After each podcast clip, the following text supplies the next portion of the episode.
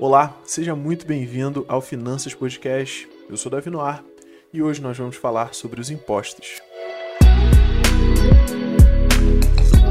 Sim, meus queridos, eles, os tão famigerados impostos, em especial todos os impostos do Brasil, porque hoje, que é dia 17 de 10 de 2021, o impostômetro bateu 2 trilhões de impostos pagos. Sim, senhores, nós pagamos até o mês 10 do ano 2 trilhões em impostos. Ano esse que foi marcado por muitos problemas financeiros, inclusive problemas econômicos, provindos aí da de toda aquela situação pandêmica e pessoas perdendo emprego, poder de compra sendo reduzido e ainda assim foi pago 2 trilhões.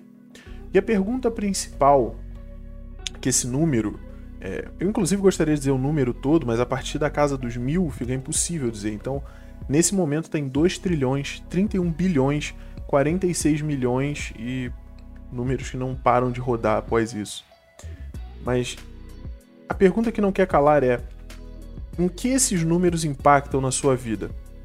Quer dizer, é óbvio que eles impactam negativamente, afinal, você pagou os mesmos. Aqui no próprio impostômetro, tem aqui mostrando o, a quantidade de dias necessários de trabalho para poder pagar os impostos anuais. E no ano passado, né, ele precisa fechar o período para poder dizer exatamente quantos dias. E como o ano passado já acabou, é o último ano que se tem. No ano de 2020, foi necessário trabalhar 151 dias para pagar os impostos, enquanto entre 2015, 2016, aliás, 17, 18 e 19, precisou-se trabalhar 153 dias para pagar todos os impostos. Ainda que é, ainda que exista uma queda de 153 para 151, convenhamos que ainda continua sendo um número muito grande. 151 dias é basicamente metade do ano. É menos de metade do ano, mas é quase metade do ano. Três meses, que dá um quarto do ano, são 90 dias Por, por aí você consegue tirar. Três meses, que é um prazo relativamente grande para qualquer coisa que se vai fazer e se precisa de três meses, dá só 90 dias.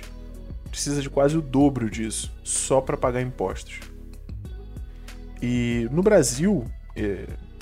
antes de falar sobre a situação do Brasil, vamos tentar entender para que, que servem os impostos. Inclusive, tem um episódio no qual a gente fala sobre os impostos.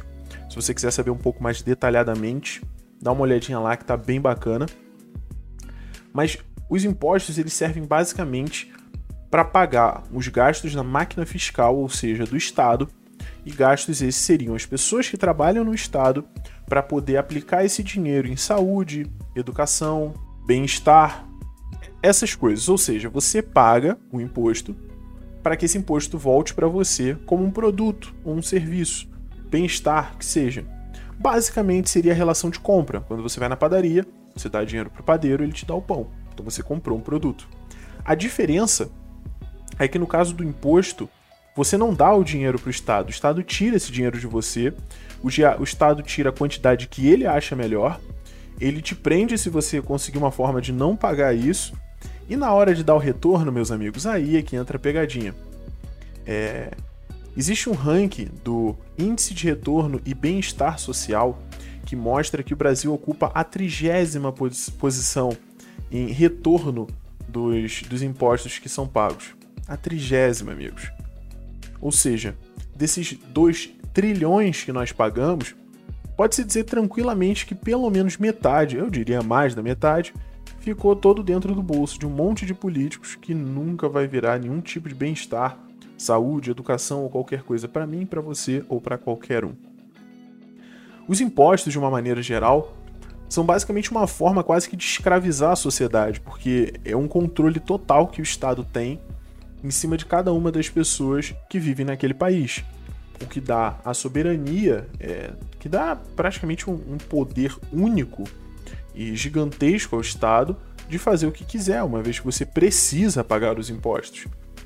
E se você não trabalhar, antes de você morrer de fome, o governo vai estar te prendendo porque você não pagou impostos. Isso é extremamente péssimo, né? Eu acho que eu não preciso explicar o quão ruim isso é estruturalmente. Mas enfim, o ponto central de toda essa questão com os impostos são que eles não estão escondidos, não é uma coisa que você não sabe que paga. Tá aqui, na cara de todo mundo. É só você olhar. Mas ninguém se importa. Por alguma razão, o momento que nós vivemos no nosso país é um momento, abre aspas, politizado, fecha aspas. Eu, eu abri e fechei essas aspas porque eu não acredito que seja realmente politizado. É mais uma briga de, de torcida.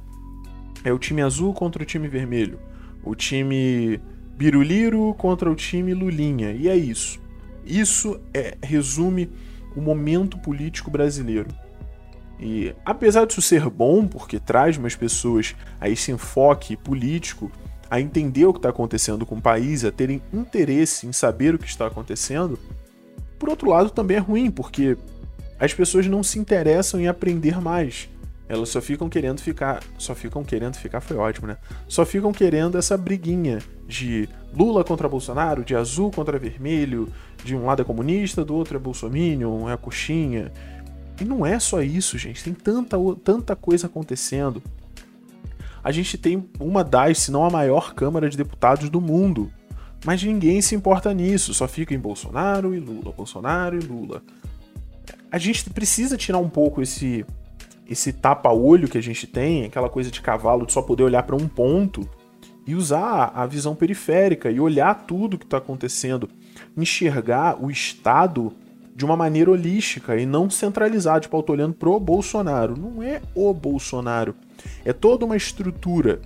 É como você olhar pro Burj Khalifa e só focar na anteninha que tem lá na ponta. Falar, ah, aquela anteninha lá, ela que faz todo esse prédio ficar de pé, enfim, ela que tá no alto lá. Não é, tem um monte de coisa, tem uma engenharia gigantesca é, por trás daquele prédio, fazendo com que ele fique de pé, fazendo com que ele exista, fazendo com que ele não caia. Seja isso bom ou ruim, mas o ponto é, não, não dá para ficar só focando no Bolsonaro ou ficar focando só no Lula. O Lula nunca veio na minha casa, meteu a mão no meu bolso e pegou meu dinheiro. Tampouco Bolsonaro. Bom, não diretamente, mas enfim. Mas o governo, o Estado de uma forma geral, faz isso.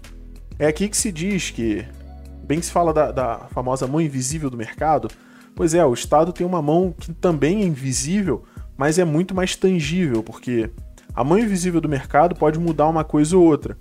A mão invisível do, do Estado pode te levar para prisão. Sim, você pode ir preso por causa de impostos. E quando você tenta se evadir desses impostos, que é a famosa sonegação, que é o crime, inclusive, você é tido como o malvadão da história, a pessoa ruim.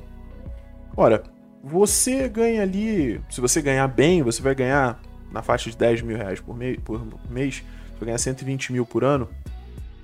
É, e você tem que pagar imposto de renda, você tem que pagar imposto em tudo que você compra, você tem que pagar imposto nisso, imposto naquilo, ICMS, IPI, blá, blá, blá, blá, blá, e IPTU, IPVA, e, e IPCP, IPQP, e tudo você tem que pagar. Se você tenta de alguma forma evadir para pagar menos impostos, o Estado consegue modificar a mente das pessoas a pensar que você é o malvadão da história. E não o Estado por estar tá te cobrando isso. É, é como se. Para tal, talvez deixar essa, essa situação um pouco mais simples e gráfica para o entendimento, é como se você estivesse andando na rua com o seu celular, viesse um ladrão te roubar, você reagisse, impedisse que esse ladrão te roubasse, e as pessoas que estão em volta começassem a falar mal de você chamassem a polícia dizendo: olha, prendam este bandido que impediu que um pobre ladrão fizesse o trabalho dele. E aí a polícia vem e te prende porque você simplesmente não deixou que o cara te roubasse. Eu sei que falando assim parece idiota, mas é exatamente o que acontece quando alguém diz: não, você ou qualquer outra pessoa é, é, é, só nega impostos, isso é crime, você merecia ser preso. Não, peraí. Eu merecia ser preso? Não, quem merecia ser preso é quem está tentando tomar o meu dinheiro à força, porque se impostos fossem, é, fossem facultativos, eu posso garantir para vocês que 99,9% da população não os pagaria, tá? Não os pagaria. E nesse momento, talvez alguns de vocês pensem e venham, per venham me perguntar: mas Davi, nessa sua sociedade hipotética e bonitinha da sua cabeça, como as coisas iam acontecer sem impostos? Sem impostos, Davi, quem ia construir as estradas? Quem ia prover saúde? Quem iria prover educação? De onde viria a comida? Como eu ia sobreviver sem impostos, Davi? Por favor, me responda. Eu preciso dessa resposta. E a resposta é simples. Do mesmo lugar onde todas essas coisas continuam vindo, ainda que o Estado pegue 2 trilhões de reais por ano. Na verdade, vai dar mais, né? A gente ainda tá no mês 10. Mas ainda que o Estado pegue essa quantidade absurda de dinheiro, essas coisas ainda vêm da, da, do, da iniciativa privada. Ou você nunca ouviu falar em uma escola particular? Você nunca ouviu falar em uma empresa de escolta particular? Você nunca ouviu falar em hospitais particulares? Se nunca ouviu falar, é só você procurar qualquer artista da Globo que diz que o governo tem que ser maravilhoso, que toda vez que eles ficam doentes, eles vão para um hospital particular. Você nunca vai ver nenhum indo para um hospital público. Quando o político fica doente, eles vão para um hospital particular, com o seu dinheiro, tá? É só para deixar claro. Então, você que fica aí gritando que tem que defender o SUS, que o SUS é a melhor coisa do mundo, continua dando seu dinheiro em impostos, porque você tem que pagar uma estadia de 50 mil reais em um hospital particular finíssimo de 12 estrelas para um político ir. Beleza? Mas prosseguindo. Todas essas coisas viriam da iniciativa privada como elas já vêm. Um outro argumento que sempre nasce a partir disso é: beleza, sem os impostos o Estado não faz nada, portanto a iniciativa privada vai fazer tudo, certo? Certo. E aí, como é que a gente vai pagar? Porque eles vão botar preços exorbitantes. Já que eles estão fazendo tudo, eles vão cobrar muito caro, certo? Será? Vamos pensar. O pão, pão francês, que você come provavelmente todos os dias de manhã, ele é feito pela iniciativa privada. Eu, pelo menos, não conheço nenhum bolsa-pão onde você ganha pão, abre aspas, gratuitamente todos os dias. Então você precisa comprar esse pão de alguém que produziu esse pão. Quanto você paga no pão? 40 mil reais em cada um? Não. Por que será? Porque o, o mercado se equilibra. Se eu posso fazer um produto e só eu faço esse produto, eu ponho o preço que eu quiser. E aí quem quiser comprar, compra, certo? Certo. Mas se eu faço esse produto e outra pessoa pode fazer esse produto, nós geramos uma coisa chamada concorrência. Então eu vou tentar bater os, pre preços, de os preços desse cara, esse cara vai tentar bater os meus preços, e assim o preço das coisas vai baixar até um patamar onde ele não desce mais. Mas essa concorrência vai fazer com que ou eu ofereça um preço muito melhor, ou eu ofereça um serviço muito melhor, ou ambos, para poder atrair o cliente o cliente vir comprar comigo. É o que faz com que você vá na padaria A e não na padaria B. Ok, muitas das vezes, no caso de padaria, você vai na mais perto da sua casa. Mas se a padaria mais perto da sua casa tiver um pão péssimo, você vai andar mais um pouquinho para poder comprar um pão melhor. Pronto, foi aplicado o conceito de alto equilíbrio do mercado. Você saiu de um local e foi para o outro, porque você tem uma coisa chamada escolha, que é, que é, que é vinda diretamente da concorrência. Agora, quando o Estado te oferece um serviço e ele diz: olha só, é, só eu posso fazer isso, tá? Você não tem escolha. Se você tem filhos, por exemplo, você coloca seu filho numa escola particular ou numa escola pública, não importa. O Estado tem dedo nela. Se é numa escola pública, o seu filho provavelmente vai ter uma educação horrível, horrorosa, vai faltar professores. Os que tiverem lá vão ensinar mal, e eu posso falar isso com com uma, uma certa autoridade, porque eu estudei em escola pública a maior parte da minha vida e sei o quão ruim é.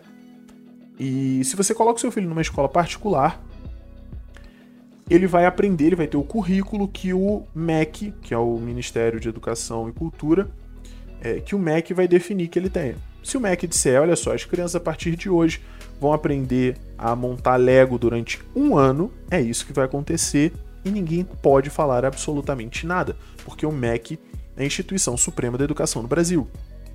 Aí eu te pergunto: o Brasil, sendo um país de tamanho continental, gigantesco, com as mais variadas culturas dentro dele mesmo, você realmente acredita que uma pessoa ou algumas pessoas, como o ministro da Educação e seu comitê, podem dizer que uma única coisa é o melhor para todas as crianças do Brasil? Ou seja, uma criança nascida no Acre vai ter a mesma educação que uma criança nascida em Alagoas, que vai ter a mesma educação que uma criança nascida no Rio Grande do Sul.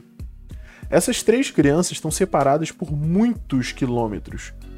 Separadas aí por quase que faixas de horário. Por faixas de horário, né? A criança do Acre tem sim fuso horário de uma para outra. A, a vida delas é completamente diferente. A necessidade de aprendizado de cada uma delas é diferente. E aí você vai me dizer que você confia piamente na na sapiência de uma única pessoa, ou de um único comitê para definir o que que essas três crianças precisam estudar, e esse comitê vai definir que todos eles precisam estudar exatamente a mesma coisa. Ora, se você concorda com isso, você também vai concordar que você não precisa ser pai do seu filho, pai ou mãe. Pode só uma pessoa ser eleita, sei lá, ministra da maternidade e paternidade, e essa pessoa vai começar a educar todas as crianças de uma vez. Não faz sentido. Quando alguém grita com seu filho na rua ou corrige ele, você diz: "É o meu filho, deixa que eu faço isso". Mas na educação não, a educação tudo bem. Ele pode aprender a mesma coisa para todo mundo. Vejamos, o propósito desse próprio podcast aqui, que vocês estão ouvindo agora, é ensinar uma coisa que a escola devia de ensinar. No mundo ideal, o Finanças Podcast nunca ia existir, porque todo mundo ia sair da escola com o um mínimo de noção econômica, com o um mínimo de noção de o que é dinheiro, como usar o dinheiro. Porque Bhaskara com certeza é muito importante. Mas eu não uso Bhaskara para pagar a conta do mês. Eu não uso Bhaskara para comprar pão. Eu não uso Bhaskara para poder parcelar um carro. Eu não uso Bhaskara para conseguir um emprego. Bom, se for um emprego relacionado à área da matemática, até que sim, mas convenhamos que a maior parte do brasileiro normal, padrão, é, as pessoas pobres ali, medianas, não precisam de Bhaskara para trabalhar. Então, assim, o Bhaskara é importante, você aprender física, biologia, é muito legal, mas seria melhor ensinar sobre finanças, sobre como controlar suas finanças, ensinar como utilizar o dinheiro de forma inteligente, ensinar sobre investimento. Quando eu digo investimento, eu não me refiro só à bolsa. Investir em si próprio, investir em educação. Não seria interessante fazer isso? Mas não. Porque uma única pessoa, um único comitê decidiu que não é. E aí o que, que acontece? Centenas e centenas de adultos, adolescentes, jovens, né, quase adultos, saem da escola todos os anos sem saber absolutamente nada sobre finanças. Pessoas essas que saem da escola com essa idade ali por volta dos 18, 19 anos, arrumam um empreguinho qualquer, ficam ganhando um salário mínimo, que é muito pouco. Desse salário mínimo perdem quase metade para o pagamento de impostos, como não têm acesso a uma cultura de qualidade, acabam fazendo escolhas erradas na vida, um monte de dívidas, arrumam filhos muito cedo que não, não tem dinheiro para criar, fica se esforçando, tentando criar aquele filho com uma merreca horrível que sobra, que é o, um salário mínimo, e precisam do quê? Do Bolsa Família, precisam de auxílios, precisam do governo dando coisas, abre aspas, de graça para eles. Ou seja, é tudo um ciclo. Se você põe um fim nesse ciclo, o governo não tem por que tirar 2 trilhões de você no final do ano. Pois é, né? Enfim, senhoras e senhores, esse foi um episódiozinho rápido. Eu só queria falar um pouquinho sobre o impostômetro e o quanto o governo não respeita a população brasileira. É, eu realmente espero que esse podcast tenha te ajudado. Se ajudou, compartilha com algum amigo seu, posta nas suas redes sociais. Segue a gente lá no nosso Instagram também, que é o financaspodcast. Posta lá que você está ouvindo, marca a gente, a gente vai, vai compartilhar isso aí. E vamos lá, galera. Vamos lá, porque é muito bom a gente se divertir, é muito bom zoar, mas saber que a gente está sendo roubado e feito de trouxa é um pouco mais importante. Então, vamos correr atrás disso aí, vamos tentar fazer alguma coisa para mudar, pelo, nem que seja para os nossos netos, já que para os nossos filhos talvez esteja um pouco, um pouco tarde demais, mas vamos tentar mudar esse mundo aí, melhorar esse país que a gente tanto ama para as próximas gerações. Bom, como sempre, eu deixo aqui um grande abraço a todos vocês e até a semana que vem.